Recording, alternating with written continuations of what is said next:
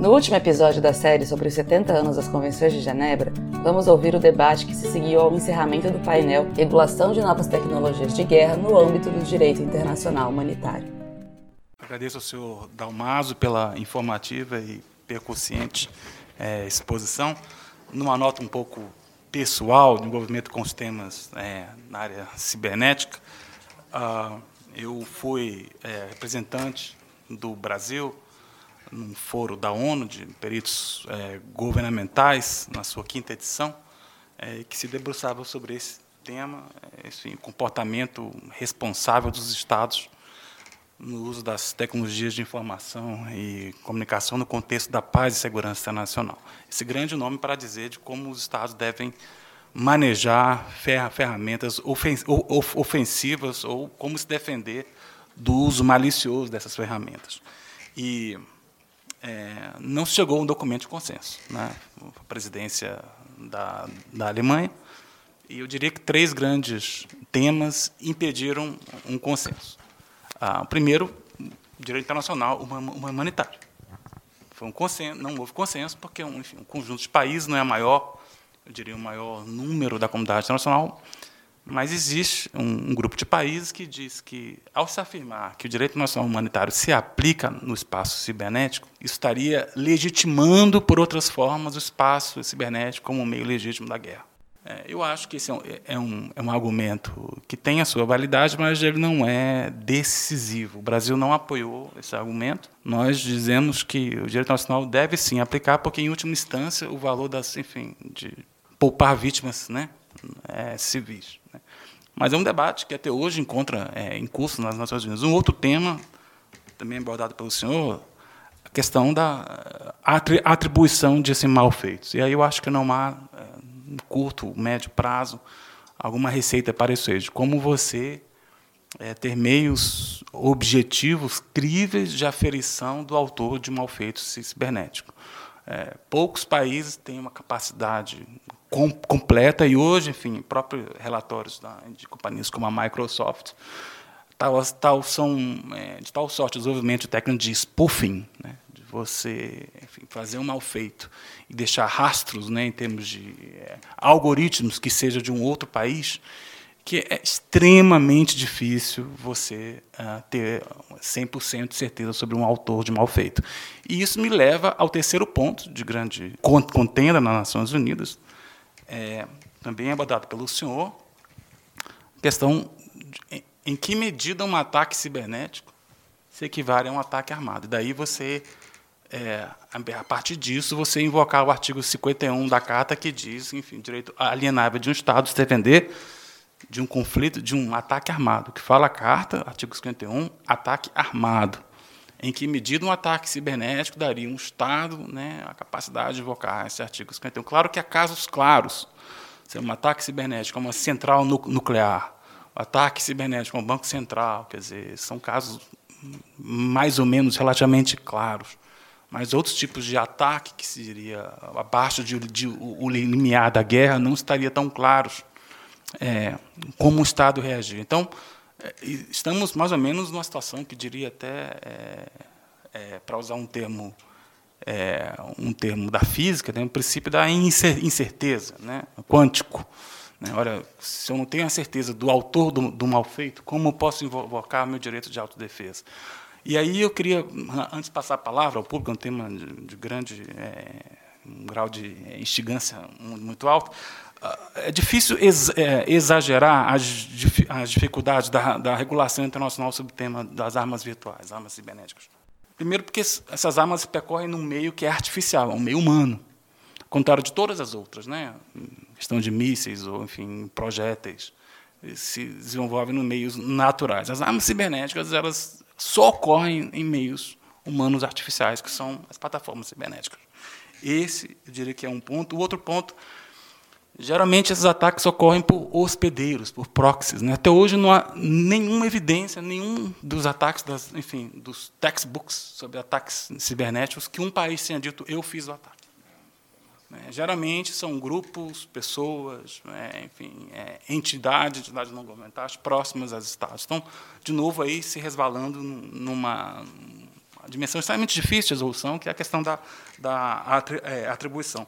Um outro é, ponto que é, eu gostaria né, de mencionar é a questão de que, para esse tema, todos os assim, é, conceitos tradicionais na, área de armamento, como não proliferação, como dissuasão, é, dual, é, aplicação muito difícil né, na, na, área cibernética. Todos eles são duais. Como é que eu posso hum, falar de não proliferação, isso aqui potencialmente pode ser uma arma? É, então, esse, o que a gente se encontra hoje aí é um tema que perpassa ambos, né, a questão dos laws, né, dos sistemas letais automotivos como as armas virtuais. Acho que uma discussão que perpassa é precisaremos de um regime específico para isso? No caso, lembra muitas armas é, virtuais, né, nós estamos mais ou menos hoje na década de 50 com as armas nucleares. Existiam essa, essas armas, não existia nenhuma regulamentação internacional. Hoje, a discussão na ONU é, é possível uma regulamentação? Acho que é uma pergunta que eu quero também passar aos, aos senhores. É, em 1925, houve a primeira Convenção de Genebra sobre gases venenosos e é, asfixiantes. Foi considerada, anos depois, com os eventos das armas químicas, insuficiente, tanto que deu, em 96, com a Convenção de Armas Químicas. É uma pergunta que eu não tenho resposta, né? é um regime. Né? E, por último, é um tema que perpassa ambos também, a questão de soft law, de hard law. Quer dizer, um grupo de países acha que se deve chegar a um tratado internacional juridicamente vinculante. Um outro grupo de países que, para isso, ambas é, é, categorias de armas, o ideal, o, o, possível nesse momento, né, o factível nesse momento, seria algum conjunto de normas em termos de comportamento responsável, de boas práticas, e que teria uma aderência voluntária dos Estados. Mas, dito isso, enfim, essa pequena a parte, é, senhor Dalazzo, professora, a, a, ambas as posições. Eu passo a palavra ao público, enfim, para perguntas aos dois panelistas. Boa tarde. É, eu gostaria, primeiro vou me apresentar rapidamente. Meu nome é Larissa Ramina e eu sou professora de Direito Internacional da Universidade Federal do Paraná. É, e há, há, muito tempo venho estudando direito internacional humanitário e é, desde o primeiro, o primeiro, um dos primeiros cursos que o Gabriel Valadares ministrou aqui em Brasília. Então, é um prazer muito grande estar aqui. É, eu gostaria de cumprimentá-los, é, o ministro Marcelo, o doutor Tarcísio, doutora Nájila, os outros que antecederam, Gabriel, doutora Silvia, doutor Ezequiel, é, o ministro Roberto e todos os outros presentes. E eu gostaria de, na verdade, não, não é uma pergunta que eu, que eu vou fazer, é uma inquietação. É, nós, é, investigadores, é, por vezes somos demasiadamente curiosos e acabamos fazendo relações entre, entre temas que, num primeiro momento, não parecem possíveis, mas que podem, eventualmente, é, progredir né, para que é, alguma é, relação seja possível. É, nós temos um grupo de estudiosos, um grupo de pesquisa de, de direito internacional, e o tema que nos tem ocupado e preocupado recentemente é o tema da guerra híbrida, né, do que nós chamamos de lawfare.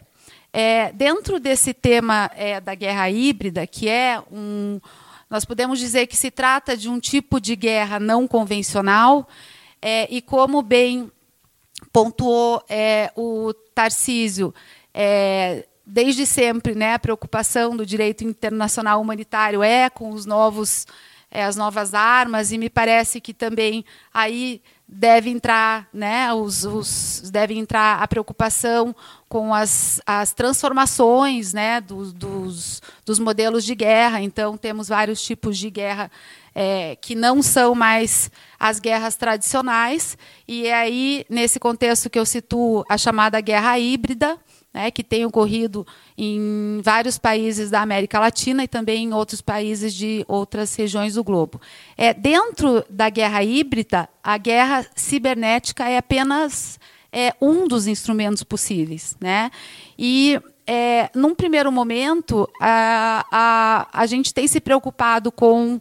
É, eu não sei até que ponto, e aí eu peço perdão pela ignorância, eu não sei ao certo qual é o conceito de, de ataque cibernético. Eu não sei é, eu não sei se vocês têm isso bastante claro, né? O que é um ataque cibernético e eu fiquei me perguntando, é, e isso já, já tem me preocupado há algum tempo, e a esse grupo de pesquisa, se é, os ataques por meio de, de fake news poderiam eventualmente entrar nesse conceito. Eu sei que de imediato não, é uma ligação muito difícil de, de se fazer. Mas, enfim, para resumir, a minha preocupação seria a seguinte: existem relações possíveis a serem feitas entre o direito internacional humanitário e a guerra híbrida, o lawfare? Muito obrigada. Alguma outra pergunta? Talvez eles pudessem responder duas de uma vez. Se não houver, bom, então, professor. Eu, na realidade, professor, eu quero agradecer por dividir mais uma inquietação, porque resposta para a sua pergunta é algo que, que vai nos fazer refletir, mas é muito gratificante e interessante que a senhora divida essa, essas inquietações e o grupo de pesquisa, porque é, é muito importante. É, eu, eu acho que o direito ele é sempre muito retardatário das questões, né? ele corre atrás dos fatos. A princípio, essa sua eh, relação eh, de fake news, né, ou até mesmo o conceito de ataque cibernético, pode nos parecer ataque cibernético. O professor Dalmaso vai ter mais, mais elementos, mas pode parecer que não. Mas eu acho que tudo isso tem povoado a nossa mente e, e, e não foge do que já foi o aporte que a gente tem, que é a desatualização, não, não sei se a palavra é desatualização, mas a, a, o não andar do direito internacional humanitário no mesmo passo de todas as outras circunstâncias. Né? Então, é, eu, eu não tenho uma, uma resposta específica para a sua pergunta, eu, eu agora vou compartilhar dessa inquietação e vou estudar mais essa questão, inclusive, mas o que é importante é que nós estamos identificando e refletindo sobre todas essas questões e tendo sempre sobre a lente a perspectiva para nós é, dos princípios do direito humanitário, né? Conceituar ataque cibernético, é, saber a que ponto ele é um ataque é, armado ou não, o que ele causa, em que circunstâncias, é, tudo que o, o professor Dalmaso já, já nos aportou são, são muitas dúvidas e, e de várias naturezas. Né? Então, eu fico sempre com o norte do que são os princípios e as regras e vou mergulhar e, e, já peço desde agora que a senhora divida lá os seus resultados das suas pesquisas para eu poder aprender mais. Muito obrigada. É, bom, é, bom, inicialmente obrigado pela pela pergunta, professora Larissa, com quem já há muitos anos já compartilhamos espaços acadêmicos e até editoriais, não é? Para minha honra, evidentemente. O tema da guerra híbrida é um tema da hora, digamos, né? extremamente atual. É, a quem está sofrendo até processo de impeachment, mais ou menos a, associado com a, a, o uso eleitoral, o ataque é, em eleições, né? É, então, me parece que é, a, a, discussão da desestabilização de um, de, um, de um regime, de um outro Estado, associado com uma finalidade, é, digamos, misturado com a finalidade bélica, é, ou de conflito é, clássico, digamos, é um, é, é, é, um assunto. Né? Outro é se, na realidade, estamos é, separando esse jogo, esse jogo meramente político, né? É, de uma guerra convencional propriamente dita. Então, existe uma guerra, a guerra híbrida no sentido de, literalmente, temos uma guerra convencional e, ao mesmo tempo, é, cibernética, misturando com tema eleitoral, e outra separando o, os, os campos. Agora, a sua pergunta do que é um ataque cibernético, como não é normatizado isso, é, pelo menos nos fóruns que eu, que eu estou a participar, se usa indistintamente ataque cibernético, é, tanto no primeiro contexto quanto no segundo. É, a, a, a, até a expressão guerra cibernética está a se usar uh, de uma maneira muito genérica. Está uh, se utilizando de uma maneira muito genérica. É, como se usa a palavra guerra uh, em outros assuntos, como guerra às drogas, guerra ao terrorismo, guerra, enfim. ué? A criminalidade. A criminalidade, enfim. só que. e o tema ataque é, está sendo usado. Se nós entrássemos aqui numa discussão com o pessoal de defesa do Brasil mesmo, a, a, ou até nesses simulados de, de, como o guardião cibernético, né, são simulados de ataques é, num cenário de defesa, nós vemos que muitos ataques, que são considerados ataques, é, são ataques é, ao sistema financeiro, ao sistema bancário, são ataques é, em tempo de paz, digamos alguns literalmente em tempo de paz, porque a finalidade ela não é uma finalidade que tem por detrás um, um tema bélico, digamos, de conflito armado. Né? É, então, para te responder, no que até agora eu, ao menos, tenho lido e, e, e discutido, é, não há ainda uma normatização muito característica do que seja ataque cibernético. Evidentemente, se nós estamos a, a utilizar a palavra ataque para uma aplicação do, do using Bello ou do user de Bello, eu, te, eu, tenho que, eu tenho que fechar o cerco. Eu tenho que fechar o cerco. Tenho que, e aí, aí tem que chegarmos a um consenso nos, nos fóruns internacionais de fechar o cerco, porque é, uma das consequências, o nosso querido ministro Marcelo já, já falou, é, é permitido contramedida? Posso entrar? É um ataque que me permite uma contramedida? Uma represália? No sentido do direito internacional? Bom, se é essa característica de ataque, nós temos que é, estreitar o, o funil. É, nós temos que estreitar o funil. A fake news, é, a princípio, não estaria nesse, nesse funil. É, e é a, a, solução, enfim, a, o, o, o, caminho onde a gente está chegando é que a guerra híbrida ela busca, é, isso eu posso te falar assim, em alguns casos, talvez eu possa é, chegar à conclusão mais para frente que, na, talvez em todos os casos, é, objetivos militares. Quer uhum. dizer, a, a guerra híbrida ela busca atingir um fim que seria o mesmo fim buscado por uma guerra militar. Por exemplo, é a apropriação de recursos naturais. Tá? posso falar, por exemplo, em água, em petróleo. Né? Então, a gente tem feito essa analogia. Como a guerra híbrida ela tem substituído a guerra convencional em alguns casos, em alguns países, para atingir finalidades que seriam finalidades semelhantes aos objetivos militares, é por isso que a gente tem tentado fazer essa ligação das fake news, que é, são, é, evidentemente, um, um, dos instrumentos para se chegar. Né, a, a porque, para quem não sabe, a guerra híbrida, ou lawfare, é a instrumentalização do direito e do sistema de justiça para o atingimento de fins políticos certo? Então as fake news elas ajudam, por exemplo, a derrubar um governo, a eleger um determinado é, governo novo, enfim. É, e esse governo novo ele acaba é, adotando determinadas medidas que seriam exatamente aquelas buscadas por uma eventual guerra militar. Só que a guerra convencional, a guerra armada, ela é muito mais cara, ela é muito mais é, dispendiosa e, e, muito mais é, é, não só cara em termos financeiros, mas em termos de, de, vidas envolvidas e tudo mais. Então a ideia é isso. É o que a gente tem tentado pensar é que a guerra híbrida ela tem aos poucos substituído a guerra convencional para o, para o atingimento de fins que seriam os mesmos buscados por uma guerra militar. Desculpe, obrigada. Não, pois é. Uh, aí entra a, a discussão né, de quando começa o conflito, quando que era o que a gente estava discutindo. Ah, na realidade, o de detenção humanitária está aplicado num, num nível de, de violência, digamos, que é caracterizado como conflito armado.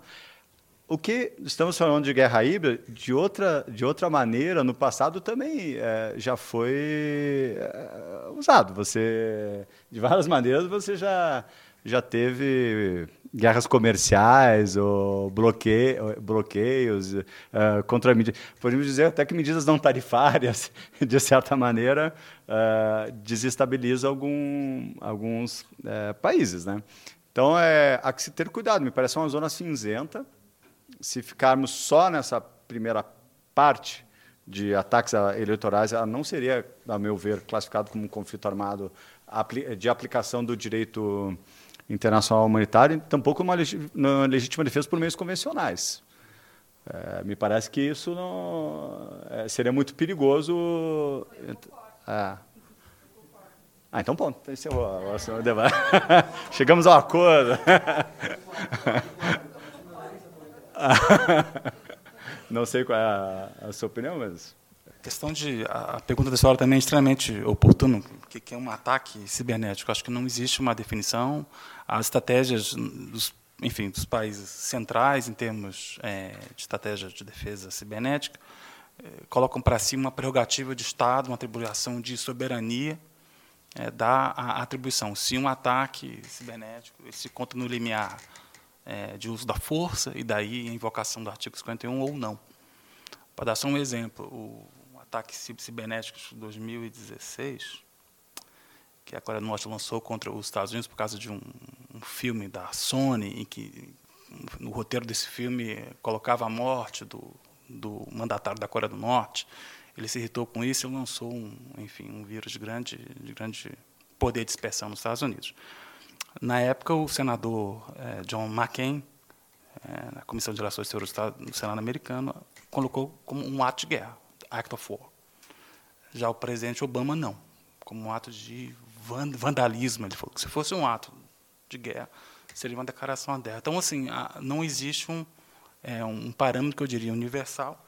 Existe um, uma doutrina em termos de aplicação do direito internacional é, sobre operações cibernéticas, que é o Manual de Tallinn, é, inclusive é uma, é uma indicação de leitura, dois, é, Manual de Tallinn 2.0, duas reuniões, é, enfim, esse manual resultou de um, um, enfim, dois congressos de professores de direito internacional, claro, de um, um corte mais ocidental, que se uniram na capital da Estônia tá, e, e fizeram esse, esse, manual, que é extremamente útil, claro.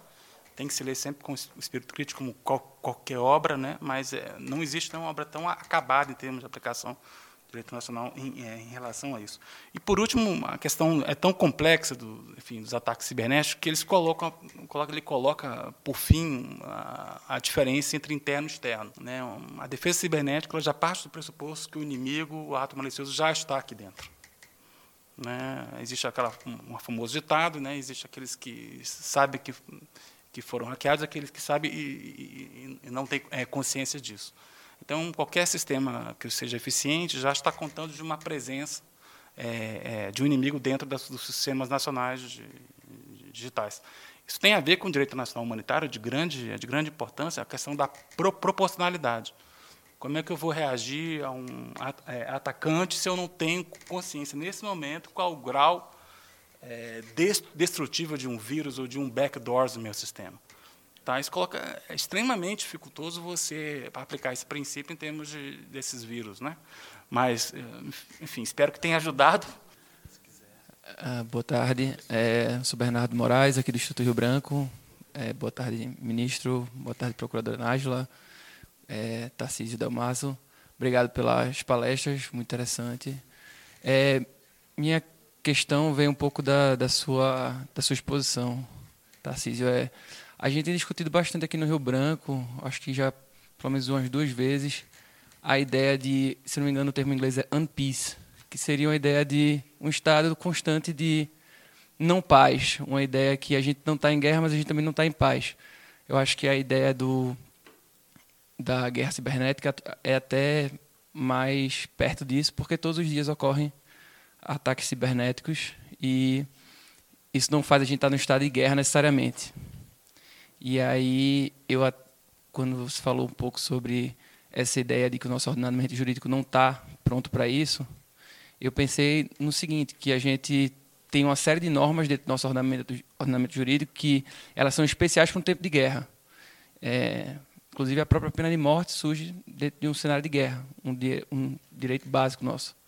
E como é que o nosso ordenamento jurídico pode começar a pensar nisso, no seu entendimento? É, como é que a gente pode começar a pensar nisso no ambiente que ele está sempre nessa zona cinzenta que o senhor estava se referindo. É, se não me engano, a estratégia de guerra norte-americana já é, militar norte-americana já fala em que ataques cibernéticos é, cibernéticos que causam efeitos cinéticos podem ser respondidos com todos os meios necessários. É, então, assim, a gente está numa zona cinzenta muito grande entre o que é uma guerra, o que é, uma, o que é paz, e que faz surgir essa ideia de não paz, e como é que o nosso ordenamento jurídico interno e também o ordenamento jurídico do direito internacional humanitário pode responder a isso é, nessas zonas cinzentas que a gente trabalha. Obrigado. Bom, essa é minha tarefa até o final do ano, né? Eu tenho que dar uma, alguma resposta no relatório de avaliação da, da política pública de defesa cibernética. E me parece que o, um dos primeiros é, desafios é, que será posto, que está sendo posto para para nós. Eu não sei se vocês é, já acompanharam, mas nós já fizemos duas audiências públicas é, sobre esse assunto no, no, Senado Federal e uma reservada, né? E várias visitas, enfim. É, um primeiro desafio, e aí eu separaria, né? É como adaptar a nossa legislação para realizar a defesa nesse sentido que você e a, e a defesa é necessariamente nesse sentido que você é, está colocando de não paz. Esse aqui é o é o primeiro desafio. Como é, capacitar os órgãos de inteligência e, e, e, do Exército mesmo, né, do Comando de Defesa Cibernética, e, é, é em termos de não paz, e garantir ao mesmo tempo né, os direitos fundamentais e como estabelecer isso? Não temos nem viabilidade de contratar um hacker né, bom no assunto, né? até do ponto de vista de funcional, né? É, há um, um, uma, uma, um complicador. Né? Então, o primeiro desafio, e aí eu separaria, é esse, é como é, estabelecemos uma legislação, me parece que não, é, eu acho que não, tem que, de alguma maneira, pensar em algo constitucional, uma adaptação constitucional. É, a, inteligência mesmo não está na Constituição, né? o sistema de inteligência não, está na Constituição brasileira, está tá fora, não, não é constitucional é o sistema de inteligência. Então, é, se nós estamos numa não paz, nós temos que trabalhar com um sistema de, de GSI, né? Gabinete de Segurança Institucional. É, e essas funções não estão estabelecidas na Constituição. Um projeto infraconstitucional, me parece que é, não teria poder de se adaptar a essa realidade de, de não paz. Mas é consenso entre as pessoas ligadas à defesa e à segurança cibernética de que, de que é realmente uma não paz e que, para isso, há um grande desafio. Uh, o Brasil recentemente uh, determinou a sua uh, lei geral de, de proteção de, de de dados né, é, pessoais, é, já é um, um ponto de partida, um bom ponto de partida do lado da proteção da, da, da, dos indivíduos né, é, no Brasil, a, a, proteção dos seus dados é, pessoais. Agora é, sairá uma. Já se criou uma, uma comissão para uma PEC sobre a proposta de emenda à Constituição, já foi instalada, é, a respeito disso, da proteção de de, de dados. Me parece que tendo essa, esse arcabouço do que eu devo proteger, ficará mais fácil é, construirmos um sistema de defesa que o problema é que é invasivo, né? É, todo sistema de defesa é invasivo do ponto de vista de direitos. E aí as convenções de direito internacional são assim, a, a, em situação de emergência, de, de guerra, a suspensão, as suspensões de direitos, né? a, a decretação de, de de estados de exceção. Bom, estamos vendo o Chile aí, né? É, a se debater em relação. Então, a, os sistemas de defesa, no sentido jurídico, é, é restritivo de direitos. Né? É, o primeiro passo, me parece, que está sendo dado, que é um mecanismo de, de, de proteção. É, e, é, em cima disso, terá que criar aí como que se dará esse sistema mais invasivo, né? E a institucionalidade claramente tem que ter sistemas de controles externos entre os poderes para equalizar é, esse desafio. Isso na não paz. Né? É, feito isso, né, é, o outro desafio é o de intenção humanitária. Aí foi o que nós já colocamos. Nós não temos definição de crime de guerra, não temos definição de conflito armado. Aí o, o esforço é, é, é, é bem, é bem maior. Mas esse ano sairá algumas proposições para como o Brasil poderá se defender diante desse cenário de, de não paz. E, e, e, é esse o ponto de partida mesmo. É de não paz. Do ponto de vista cibernético, é, é, é não paz. É, nós podemos sofrer apagões, nós podemos é, ter os nossos leilões, sei lá, na área de, de pré-sal invadidos, nós podemos. Isso é uma não paz, né? É a guerra híbrida, né? Que nós, sistemas eleitorais, nós trabalhamos com urnas, urnas eletrônicas, né? É, Banco Central, enfim, é, há que proteger essa, essas, essas infraestruturas críticas né? é, a todo tempo. E isso não, nós não temos os mecanismos para fazer isso, a não ser meios ilícitos, né? De, então, não há essa, essa proteção, e é preciso ter claro isso. Agora, me parece que é, o caminho seria esse, uma vez que nós estamos avançando a, a, a Lei Geral de, de, de Proteção né, de Dados. Né? É, está sendo institucionalizada agora, a, sistema, criando sistemas até condicionais de institucionalização de, de como proteger isso. Uma vez feito isso, há que se fazer o mesmo para essa defesa. Até onde podemos criar essa esse sistema mais invasivo, né? E, e institucionalizar, criar sistemas de controle também. É, para, num sistema democrático, me parece que é esse o, o caminho. E esse ano terão propostas nesse sentido. Se eu puder só fazer um, um comentário, não é no, na perspectiva de guerra cibernética, mas é na perspectiva de estado de não paz. Um dos grandes desafios que a gente tem, aí eu posso falar da, da minha situação é, é, é, de atuação no Rio de Janeiro, é também essa questão uh, do combate à criminalidade, a que ponto é, se está ainda num estado de paz e o debate jurídico quanto a isso, ou é, é, quando, em que momento, e aqui eu resgato até toda a palestra e os requisitos para a conceituação dos agentes não estatais que o professor Ezequiel é, nos trouxe. É, por quê? Pela situação, por exemplo, em especial no Rio de Janeiro, onde a gente tem escutado muito a palavra guerra, guerra contra a criminalidade, né? e, e que não é a técnica, não temos a configuração de um conflito armado não internacional, mas eu sempre me pergunto se nós vivemos um estado de paz. Será que num estado de paz a gente precisa trazer forças armadas para atuar em ações de garantia da lei e da ordem não como combatentes?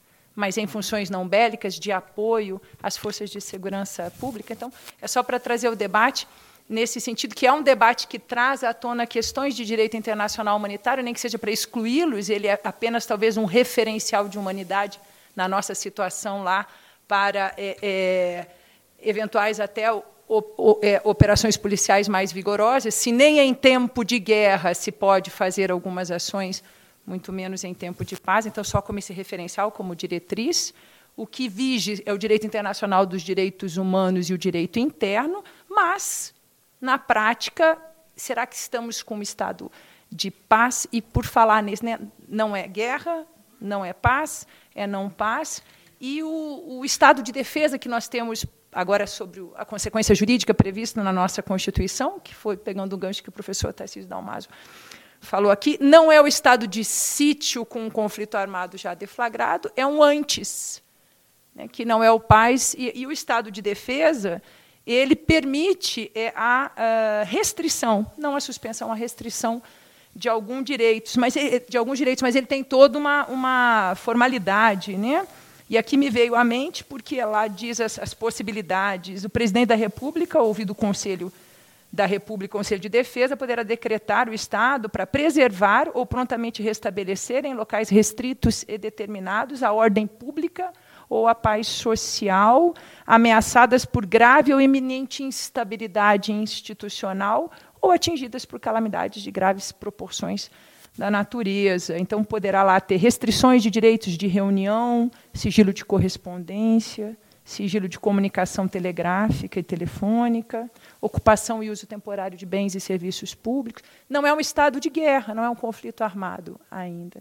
Só me veio como um referencial, sei que a sua pergunta foi direto para questão de guerra cibernética, mas me veio à mente toda a mesma discussão para uma das dos grandes desafios debatidos também entre internacionalistas, que é esse limiar entre o combate à criminalidade e em que momento eh, isso vem ou se torna eh, ou poderá vir a ser é, um conflito armado não internacional e todo o arcabouço jurídico que permeia essa situação. Muito obrigada. Permito um comentário. Essa sua expressão "unpeace" que você citou, é, ela, é, ela é extensivamente trabalhada num livro do professor Lucas Kello, Virtual Weapon and International Order, que é um livro extremamente, é, eu diria, informativo e até ambicioso, no sentido de que ele tirou esse mesmo nome, mesmo título, de um clássico na área nuclear, Bernard Brody, 1946, que é Nuclear Weapons and International Order. É, eu acho muito é, pertinente essa colocação de que vemos na área cibernética um estado constante de unpeace, porque, de um lado, os ataques cibernéticos são quase um fato da vida, uma, existe uma banalização. É, milhões de ataques cibernéticos vêm ao nosso país, aos outros países, diariamente. Quer dizer, de um lado, é assim, é quase que um fato diário, mas, por outro lado, é, não podemos considerar como gestos amistosos. Os, atos, os ataques cibernéticos crescem em sofisticação, em, em poder destrutivo. As as fórmulas algaritmas ganham uma complexidade cada vez maior, exigem um nível de elaboração cada vez maior, e eu diria até que é uma marca do nosso tempo, esse tempo, de, enfim, a, quadra da vida internacional que nós encontramos hoje, de, enfim, pós-Guerra Fria. Eu não vejo no curto, médio prazo esse fenômeno cessando, quer dizer, algum momento em que haverá uma trégua de ataque cibernético, até porque, como eu falei aqui antes, né, a maioria deles são casados por atores não assim, estatais, sejam indivíduos, sejam grupos, né, e mesmo os estados que usam por formas de proxy. Né. Ah, também le me levam a outra reflexão, quer dizer, eu não, vejo é, em nenhum momento, menos hoje, uma, enfim, os aparatos cibernéticos é, substituindo os aparatos convencionais de, né, de guerra. Por quê? Porque ah, não se tratam de, de, de meios que, consegue, que conseguem conferir ao seu ator uma conquista de espaço. Um Estado não conseguirá dominar um outro, em termos né, de uma penetração, né, de uma invasão, ele está apenas com meios cibernéticos. Tem um grau disruptivo extremamente forte, né, e aí, como a professora falou também, na área de chama de enabled information warfare, em termos de você colocar vírus, é, de descontextualizar né, informações e que, ah, no caso das, das, das, é, democracias, né, as eleições podem ser vistas, devem ser vistas como uma infraestrutura crítica. Não somente o Banco Central, enfim, sistemas de comunicação, os aeroportos, mas a legitimidade do governo depende de processos lídimos e legítimos eleitorais. Daí que a, pro, a proteção, inclusive esse é um termo que o Brasil, é, esse é um tema muito caro ao Brasil, no próximo grupo de peritos né, governamentais da ONU, a presidência nossa é do, do, Brasil. O Brasil foi escolhido para presidir, começará a primeira sessão em dezembro. Esse será um tema caro, em termos de, é, ainda que existam várias definições de que sejam infraestruturas críticas, as nossas são diferentes de um país como os Estados Unidos ou de outros países. Quer dizer, para as democracias, né, processos eleitorais devem ser vistos como infraestruturas críticas. Não sei se haveria outras perguntas, eu tenho mais cinco, cinco minutos. Bom, não sendo o caso, permite fazer uma última é, observação, é, enfim, de modo a enaltecer o papel do direito internacional humanitário na minha área de assim, atuação. É, acho que o, o, o, Itamaraty foi extremamente feliz ao nomear a minha divisão, divisão de desarmamento, tecnologias sensíveis. Eu tenho poucos contrapartes internacionais que têm esse nome, desarmamento. Desarmamento remete ao direito internacional humanitário. Algumas armas são proscritas do direito internacional, são, são violam ou até obliteram os princípios do direito internacional humanitário, como as armas nucleares, também as armas biológicas, as armas químicas. Né? O professor Norberto Bobbio, em um artigo em 1987, se não me engano, 88, chamado O Terceiro Ausente, né, ele reclamava do, do bloqueio das, das é, Nações Unidas, que deveria ser um terceiro agente entre, enfim, uma dicotomia clássica entre um inimigo e, um, enfim, entre dois inimigos, né, um Estado agressor, um Estado assim agredido. Então ele, ele, ele exprobava, por assim dizer, a ausência, pelo bloqueio que existia no Conselho de Segurança, de atuar como um, enfim, um, um médio interpares.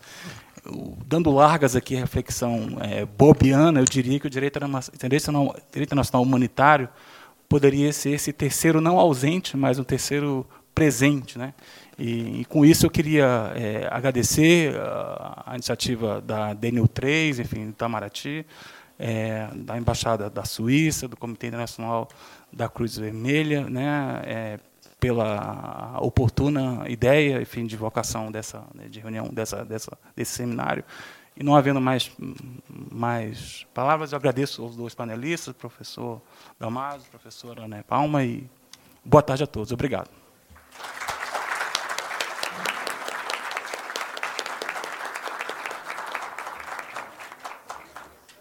Acesse o canal da FUNAG no YouTube, www.youtube.com.br FUNAGBrasil. Lá você encontrará centenas de vídeos sobre política externa brasileira e relações internacionais. Acesse também a nossa biblioteca digital, com mais de 780 volumes para download gratuito, www.funag.gov.br/biblioteca. Acompanhe as atividades da FUNAG Brasil no Facebook, Twitter, Instagram e Flickr.